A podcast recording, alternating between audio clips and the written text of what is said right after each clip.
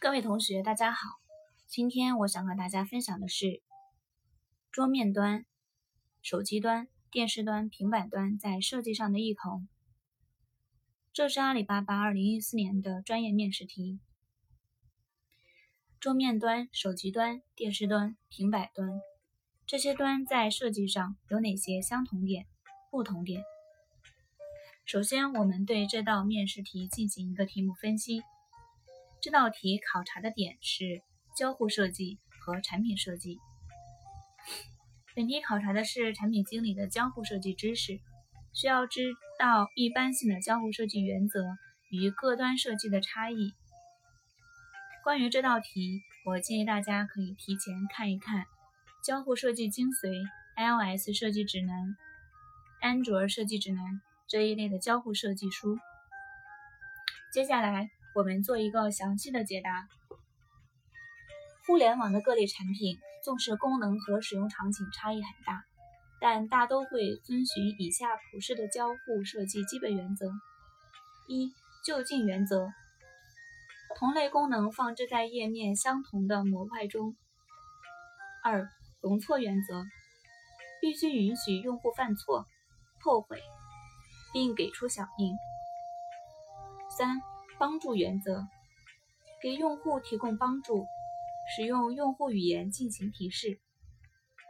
四、习惯原则，产品的设计及功能应符合用户的使用习惯，降低学习成本。五、响应原则，每一步用户操作必须伴随一个响应反馈。六、精简原则，如无必要，勿增实体。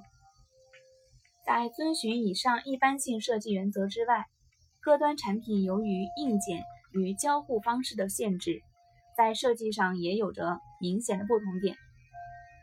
PC 端依赖鼠标、键盘的灵活交互，往往功能较为复杂；而对应到移动端，屏幕呈现的信息有限，交互方式没有鼠标、键盘灵敏，所以在设计上需要做大量的减法。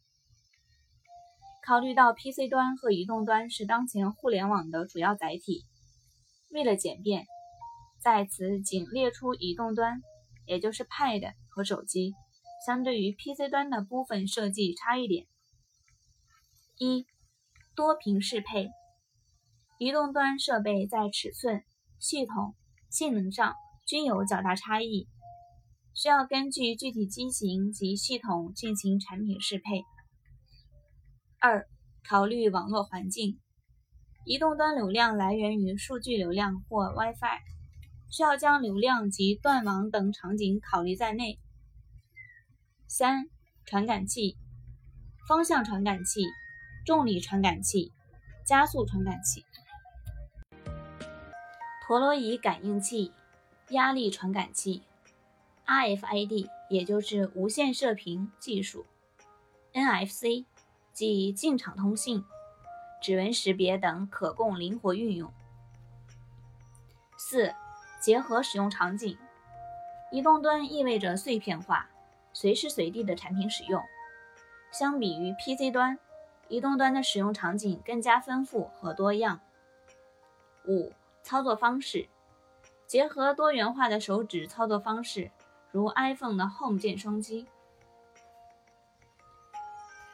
关于产品设计，尤其是交互设计这一块儿，我想推荐大家看的那几本书，在前面已经提到了。除此之外呢，还有一些交互设计原则，大家需要去网络上进行搜索，然后自己有一个很贴近的理解。好了，今天的分享到这里就结束了，感谢大家的聆听，预祝大家面试顺利，我们下期再见。